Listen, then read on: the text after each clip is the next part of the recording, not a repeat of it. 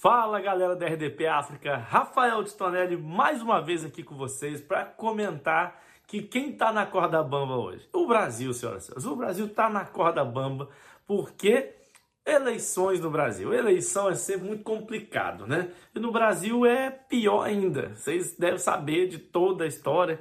É, não vou entrar nos detalhes aqui, mas é, é, é uma eleição esse ano muito polarizada. Tem né, uma divisão muito grande entre os dois principais candidatos. Mas eu queria contar, aproveitando isso, é, contar de um candidato lá da, da minha cidade, a deputado federal, é, que eu, não sei o que, quem é o deputado federal aqui, qual é o papel do deputado federal aqui em Portugal, mas no Brasil eu sei é fazer a gente rir, né? A gente tem o Tiririca, que é um humorista que foi o deputado mais votado do Brasil, já mostra que o Brasil é uma grande comédia. E, e esse deputado que eu conheço, ele não perde a pose pra nada.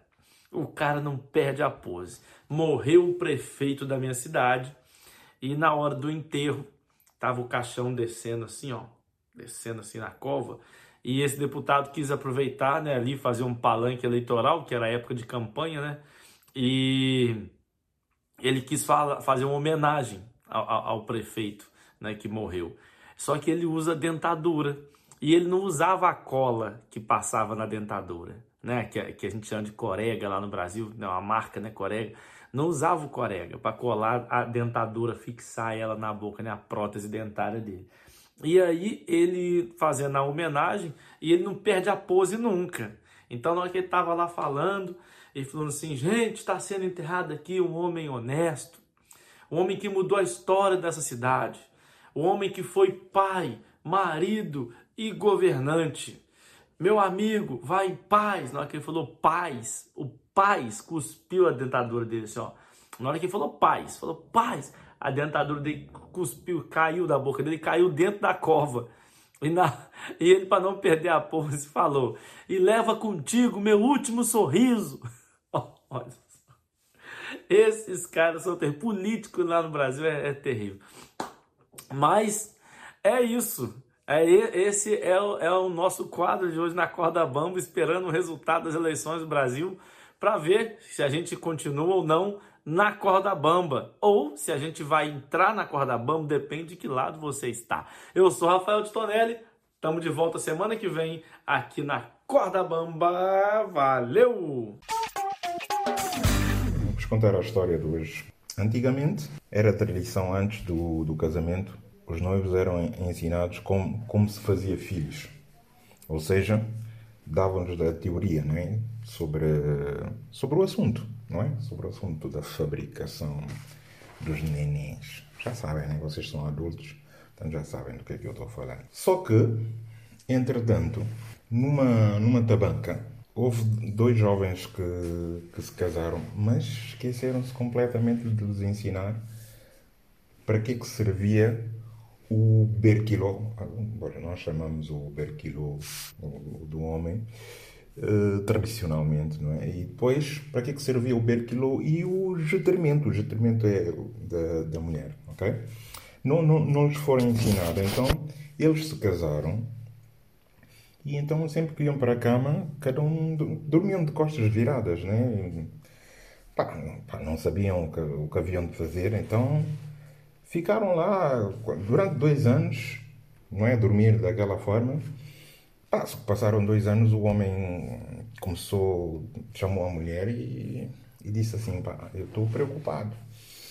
É que já, somos, já estamos casados há dois anos e até agora não tivemos nenhum filho, estou a ficar preocupado, já sabes como é que é, começa aí a haver mexericos na tabanca, eu não sei o que é que se passa connosco, será que temos algum problema? A mulher disse, eu também não sei, também ando preocupada com isso. Eu não sei, não sei se, se entretanto temos algum problema. O homem disse, eu não, não quero ir falar, levar essa questão para a nossa família, já sabe como é que é, começa a haver muita especulação. Eu acho melhor inventarmos uma desculpa, irmos até Bissau, procurar um, procurar um médico para saber se, algum, se temos algum problema ou não. E, ok, inventaram uma desculpa, pegaram um, transporte público e vieram e vieram até Bissau. foram ter com o médico. Foram para o hospital de Simão Mendes, ter com o médico. O médico, explicaram ao médico o que é que se passava. O médico fez um batalhão de exames, todo o tipo de exames, e viu que não, nada, não havia nada que pudesse impedir a gravidez. Estranhou, então disse: ah, pá, deixa pedir a opinião de um colega. Foi chamar um, o, o colega ginecologista que levou a, a mulher, foi fazer eh, consultar a, a, mulher, foi aí que descobriu que a mulher ainda era virgem. Então disse ao colega médico, ah, pá, não sei, mas a, a mulher ainda é virgem. Disse, ah, é? Então mandou chamar o casal e perguntou-lhes, mas vocês quando vão para a cama, o que é que costumam fazer? Não, nós só vamos para a cama dormir, cada um vira-se para o seu lado e dormimos até de manhã. Não há nenhum contacto físico. Não, não, não há nenhum contacto físico. O, o médico disse, então é por causa disso. Espera aí, levou-os para uma, para uma sala onde havia uma marquise, deitou, pediu à mulher para se despir, a mulher despiu, pediu o homem também para se despir, o homem se despiu e ele disse assim, olha, agora vamos fazer assim. Estás a ver, tens, tens de pegar no teu berquilô e por aí no instrumento e fazer um, dois, contar um, dois, um, dois, um, dois, um, dois, nesse movimento, um, dois, um, dois. E o homem lá fez, começou, um, dois, um, dois, um, dois, ah, ficou, ficou, ficou logo contente, né? Claro, não sabia o que, o que era aquilo, ficaram os dois maravilhados com, com a cena do um, dois. Então, quando foram para casa, foi um, dois, um, dois todos os dias. Então, sempre, sempre que estavam a, a ter a relação íntima, o homem sempre contava, né? Um, dois, um, dois, um, dois. Então, depois, passou um ano, tiveram, tiveram uma filha. Ficaram todos contentes, não é? A família, foi uma festa grande. Só que, entretanto, seis anos depois, a filha entrou para a primeira classe.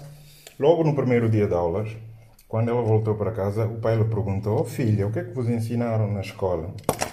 E a miúda: Hoje ensinaram-nos a contar. Um, dois, o pai: Quê? Aí, para aí. Nunca mais vais voltar para a escola.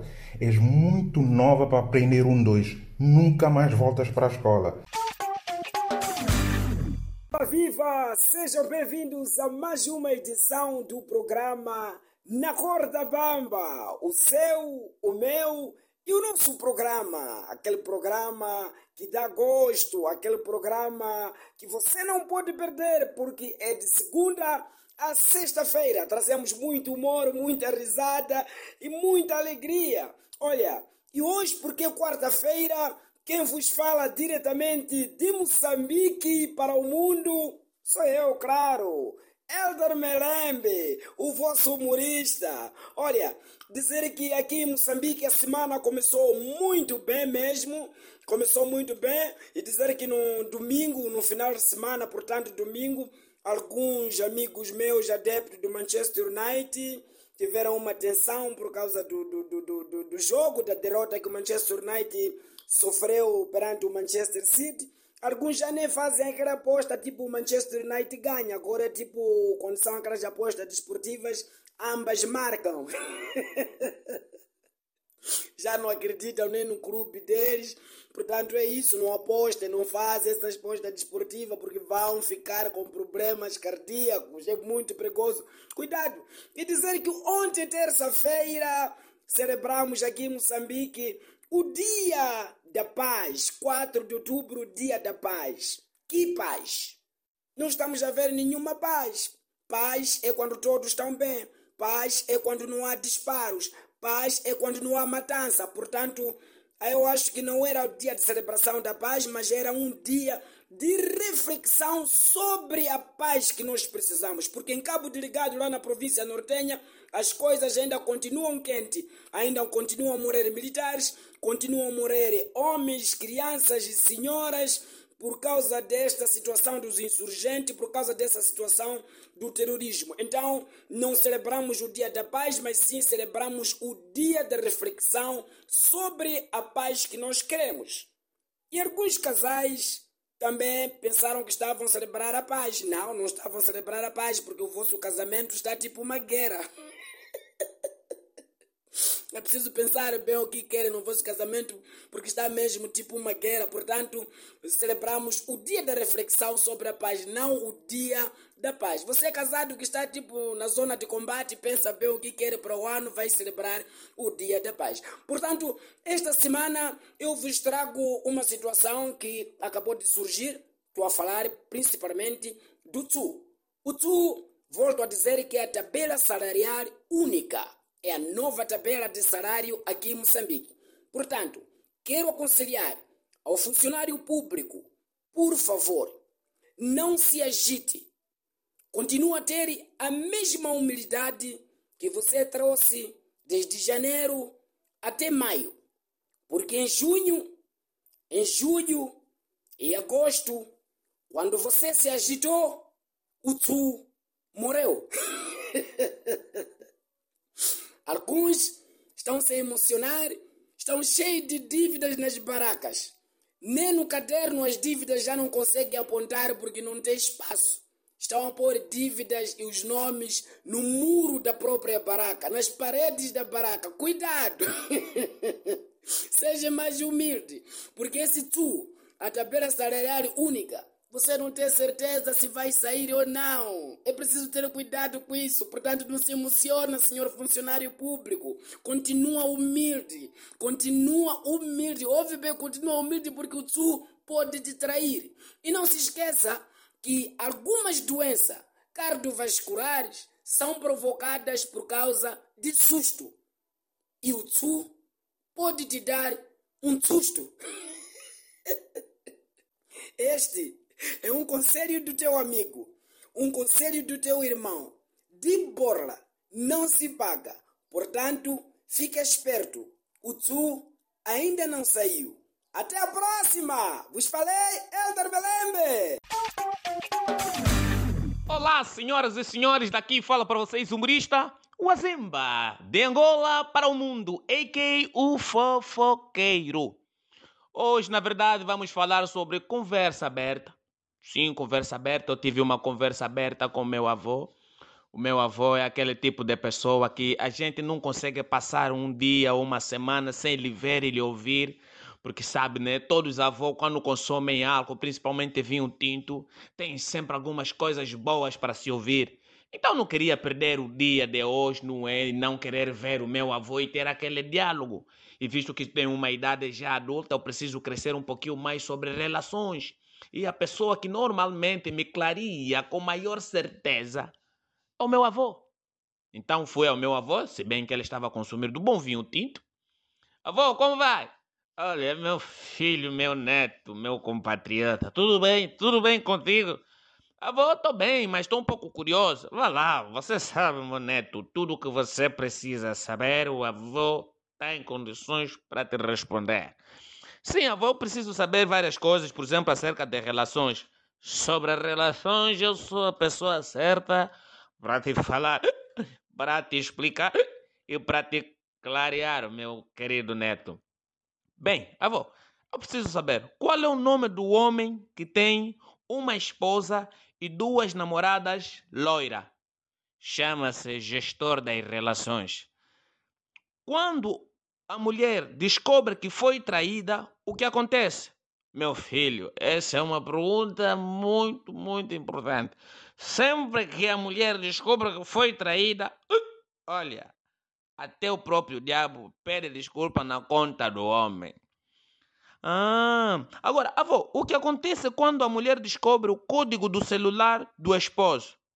Olha, eu isso até uma vez já me aconteceu, mas sempre que a mulher descobre o código do celular do esposo, o próprio celular pede uma conversa com a mulher e diz assim: Eu sou inocente de tudo que está aqui por dentro, porque Lembra-se que esse telefone vai ser danificado. Ah, agora entendi. Mas pronto, avô. Por que que todos os homens mulherengos não aceitam ser traídos? Porque o ladrão não aceita ser roubado. É simples, meu filho. Agora, para terminar, avô, preciso saber de uma coisa. Eu acho que isso aconteceu com o papá. Vai lá, meu filho, fala. O teu pai está bem treinado, mas pronto, vai lá desembocha. Qual é a pior ameaça para um homem? Meu filho, em toda parte do mundo. A pior, a pior ameaça do homem é quando a mulher diz no homem, depois não se arrepende. Passei! É mori pessoal, tudo direto? Daqui quem vos fala sou eu, Lídia Cabo Verde, Alcibia de Jorta. Como é que vocês estão? Go?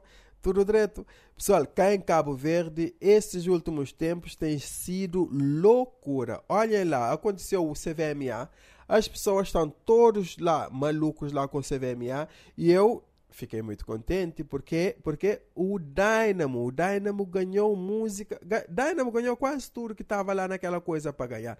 O Dynamo é, olha, ele fez aquela música que que é como o coração, bate lá no peito mesmo, que é O primavera, que virou, dura tanto a simpatia. Ah, Dynamo, tu és muito bom. O Dynamo é muito bom, ganhou quase tudo lá. Aliás, digo já agora, Dynamo, que é meu primo. Sim, o Dynamo é meu primo, porque cá em Cabo Verde, na, nós temos essa mania de arranjar família, mas não, o Dynamo é meu primo. Olha, o Dynamo, o, o, o tataravô do Dynamo é primo do, do primo do meu avô e depois do, no, no, do meu bisavô. E depois, mas somos primos, eu e Dynamo. Hein? Nós aqui em Cabo Verde temos essa mania de quando a pessoa faz asneira, olha, eu nem o conheço, mas quando está bem, é, é família, é primo, bem perto. Aconteceu até com o Cristiano Ronaldo. Disseram que o Cristiano Ronaldo tinha uma costela cá em Cabo Verde. Agora, eu fico a imaginar, se o Cristiano Ronaldo era o pior jogador do mundo, ele nem costela, nem unha. Nem unha teria cá em Cabo Verde. Olha lá, mas Dynamo, eu e Dynamo somos primos. Dynamo, probs lá, ganhaste quase tudo mas foi merecido, ok, primo? Quando vieres cá a Cabo Verde, diz, diz um oi. Estamos todos juntos. Mas CVMA não foi só isso, pessoal. A Catarina Furtado que veio cá apresentar o CVMA, o que é que ela levou de presente? Olha, levou um caçubode. Olha, se ela ouve a RDP, ela de certeza só fosse bem, porque eu na semana passada até falei do caçubode, que tem de andar com dois telemóveis, não sei como é que ela só for, mas pronto, ela recebeu o melhor que temos cá, um caçubode. Mas pronto, é uma pena ela ter recebido um caçubode, porque ela fez um excelente trabalho, apesar de o prego-prego, pessoal, vocês conhecem o prego-prego? É aquele gajo que canta aquela música que eu disse que a minha filha também canta, que é Soba já.